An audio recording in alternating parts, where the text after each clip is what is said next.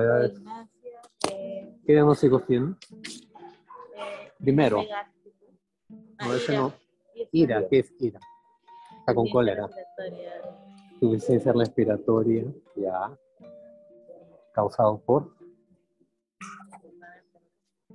derrame pleural, ¿qué más? Solo eso. La neumonía mucho. Descartar la neumonía. ¿Cómo descartas la neumonía?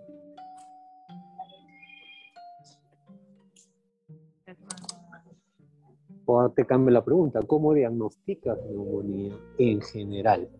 Mayra, radiografía de tórax, Bueno, antes de eso, el examen físico. el examen físico. O sea, no me dices nada. ¿Cómo- la pregunta es, ¿cómo diagnosticas neumonía? Antecedentes primero de, de- de- Antecedentes. respiratorios superiores, después No siempre, pero bueno, ya. a nivel ocultación, a nivel puede haber crépitos, mayormente unilaterales. Crépitos, ya. Crepitancia, mayormente Oh, unilateral. no, yo te hablo de neumonía en general. No te he dicho bacteriana, viral, etc. La pregunta es, ¿cómo diagnosticas? Ya, crépitos, síntomas. respira- síntomas respiratorios altos, no siempre, crépitos también no siempre. ¿Nada más? Me ha dicho la de de hipotermia, puede haber fiebre, no siempre. ¿Qué más? Puede haber disnea, dependiendo de la magnitud de la neumonía. Y eso te puede llevar a hipoxemia o insuficiencia respiratoria. ¿Qué más? ¿Nada más? Una pregunta básica. ¿Cuántos pacientes con neumonía? Puede haber taquipnia, que no es igual a disnea.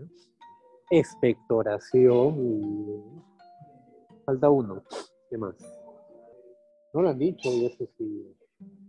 Lo resumo. Expectoración, crépitus, fiebre, síntomas respiratorios altos, disnea, taquipnia. ¿no? Falta uno que casi siempre hay, ¿no? en mayor o menor medida. No, no siempre. La taquicardia va con si hay fiebre o si hay hipoxemia, ¿no? Y no todas las neumonías hay fiebre y no todas las neumonías hay hipoxemia. De saturación, no, pero bueno, puede haber. No es específico, ¿no? Tú puedes tener saturación por congestión pulmonar, puedes tener saturación por TEP. Lo mismo que fiebre, puedes tener fiebre por otra cosa. Pero si juntas varias cosas, más o menos te va apuntando a, algo, ¿no? Eso se llama una ciencia antigua del siglo XIX-XX que se llama medicina humana. Algo que ya se ha perdido en la historia la medicina. Y se ha reemplazado por exámenes de orina, resonancias, tomografía. La linfocitosis es una programa. Te dije en general, ¿no? Neumonía viral no hay leucocitos. Y a ver, de nuevo te vas al examen auxiliar. Fascinación por los exámenes auxiliares.